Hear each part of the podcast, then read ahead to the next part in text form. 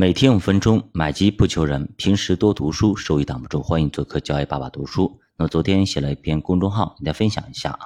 那么前几天连续下跌，市场震荡换手，结果昨天跟今天又是大涨，真的是节奏很难踩对啊。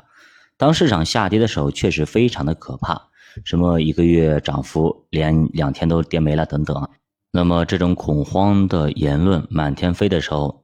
确实，每个人都非常的紧张啊！我当时说实话也会有一些恐慌，也会想不想要不要出去避避险、避避风，卖了去避一避啊？到时候跌不动了，我再接回来。但是呢，我还是管住了手啊。那这还是得益于自己提前做的策略啊。我说过，目前可能会有百分之十左右的跌幅，卖了可能接不回来了。那么说过的话，怎么可以反悔或者不遵守呢？那这是在于基本面没变的情况下是这样子的，如果基本面变了，那就是另当别论了啊。那明显目前基本面基本上没变啊，只是情绪面的问题啊，反而利好会多一些，但是市场呢根本就不反应利好。目前来看确实不好踩节奏，那么我没动反而是最好的。如果我卖了，现在我接回来，其实没便宜多少，反而呢亏了手续费，尤其是基金啊。短期手续费非常高，大家去看一下。目前来看，我的策略大体是正确的。我把守门员和后卫调整到科创板、创业板以及纳斯达克这边来。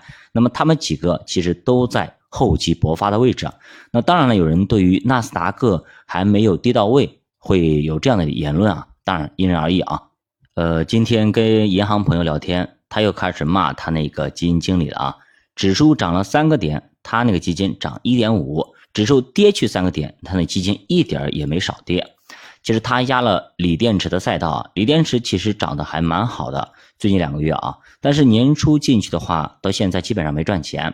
A 股有个规律啊，短期涨得多了肯定会调整，尤其是短期快速拉升，一年增长百分之三百、百分之五百。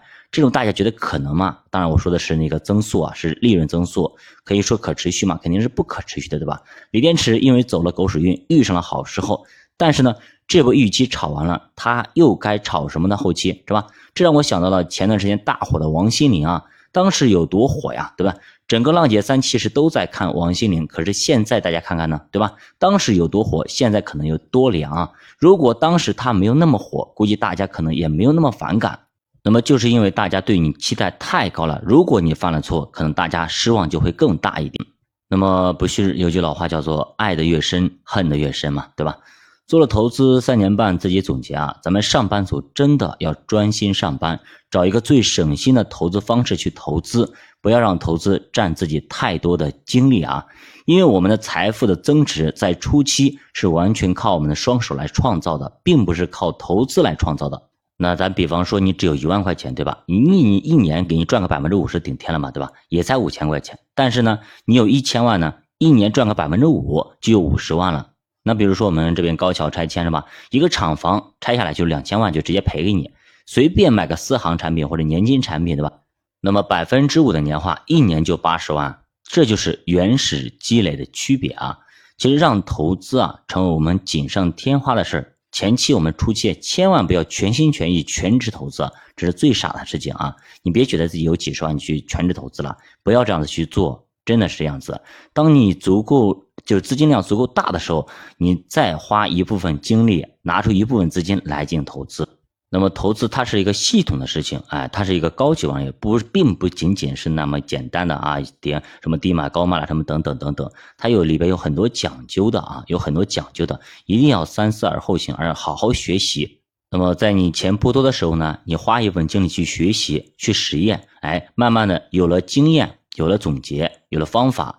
当你钱多了的时候，那那个时候你这些钱你就打理的更加顺手了。好的，教爸读书带你一起慢慢变富。我们让投资成为锦上添花的事儿。如果大家对投资感兴趣，可以点击主播头像，关注主播新米团，跟主播一起探讨投资智慧。再见。